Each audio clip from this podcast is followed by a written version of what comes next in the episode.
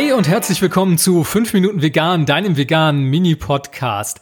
Mein Name ist Jens Herndorf und ich freue mich, dass du auch in dieser Episode wieder dabei bist.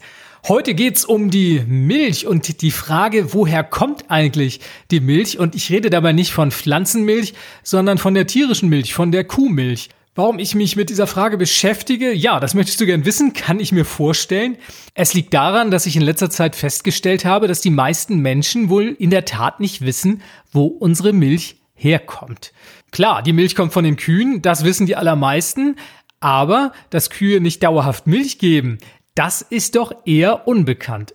Wann geben Kühe denn nun Milch? Ja, zum ersten Mal geben Kühe in ihrem Leben Milch, wenn sie ein Kalb geboren haben. Und in der Milchwirtschaft läuft das so, dass dieses Kalb dann von seiner Mutter getrennt wird, in die Kälberaufzucht kommt und eine Ersatznahrung erhält.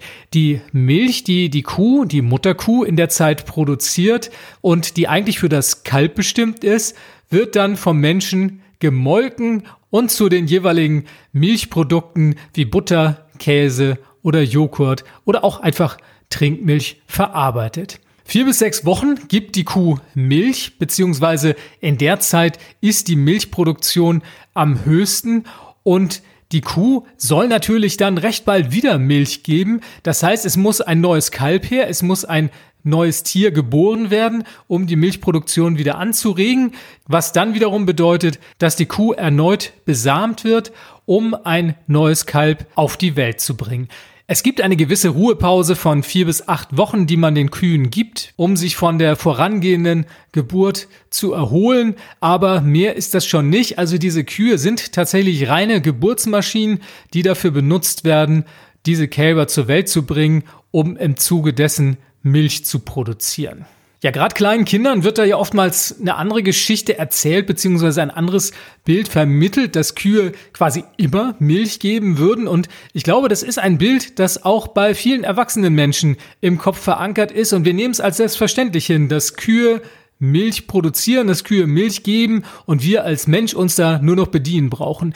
Dass diese Milch aber rein dafür gedacht ist, um ein Kalb, um den Nachwuchs aufzuziehen, das wird in der Regel nicht bedacht und ich glaube, wenn vielen Menschen diese Zusammenhänge etwas klarer wären, dann würden sie ihre tägliche Portion Milch doch etwas anders sehen.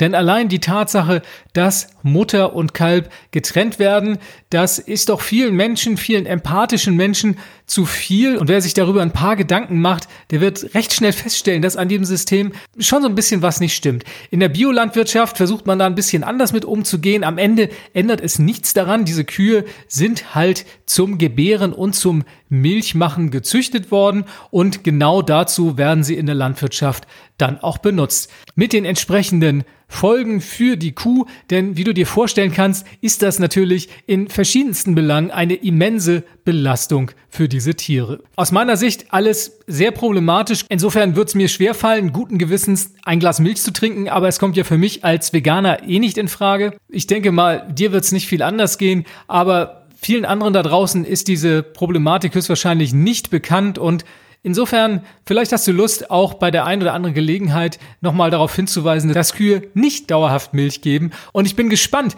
welche Reaktion du darauf bekommst. Ja, mit diesem Wissen entlasse ich dich in den Rest der Woche. Ich wünsche dir ein paar ganz wunderbare Tage. Bis zum nächsten Montag, wenn es wieder heißt 5 Minuten vegan. Bis denn. Tschüss.